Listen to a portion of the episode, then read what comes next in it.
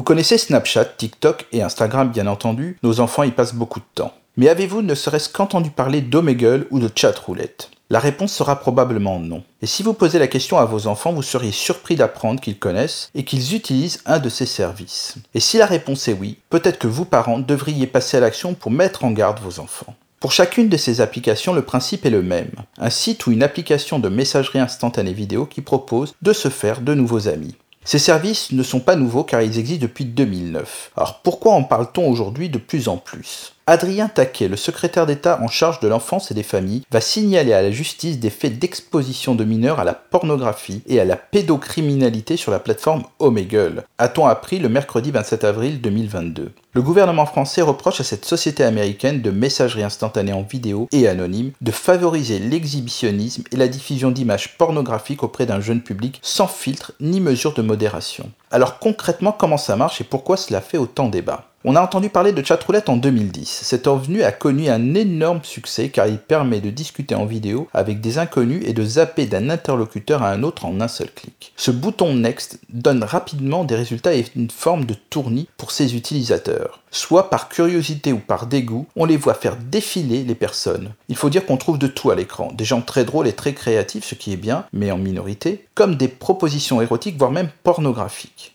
Pour Omegle, c'est exactement un clone de chatroulette avec comme différence notable la mise en relation de deux utilisateurs en mode aléatoire. Les ados sur cette plateforme trouvent que c'est bien pour les trouver des gens ou quand on s'ennuie. La réalité d'Omegle est que cette application est une mine de danger. Les vieux, la main dans le slip, c'est ce qui revient le plus dans les témoignages que nous avons récoltés, quand le slip n'est pas tout simplement sur les chevilles. L'autre réalité, c'est quand on aborde l'âge des utilisateurs. Omegle précise bien que pour fréquenter son site, il faut avoir plus de 18 ans ou plus de 13 ans avec autorisation parentale et supervision. Il n'y a en effet aucune preuve à fournir pour s'inscrire et il n'est pas étonnant que les enfants de 10 ans soient si nombreux. Il y a deux grandes actions à mener. La loi déjà, pour renforcer les contrôles et obliger Omegle de vraiment modérer les échanges, ce qui n'est pas fait actuellement, permettant aux prédateurs sexuels de continuer leurs méfaits.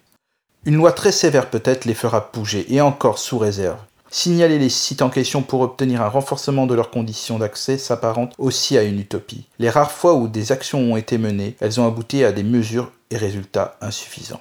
L'autre moyen plus rapide est le contrôle parental, et qu'il soit humain ou technique, aussi étonnant que cela puisse paraître, c'est rarement appliqué. Reste le dialogue et l'éducation à l'utilisation d'Internet et des applications. Là aussi, les intentions sont louables, mais il ne faut pas sous-estimer le poids social des copains. Plusieurs des jeunes adolescents qui ont répondu à avoir franchi les portes d'Omegle pour faire comme les autres. Donc aujourd'hui, attention à l'entourage aussi de vos ados. À la semaine prochaine!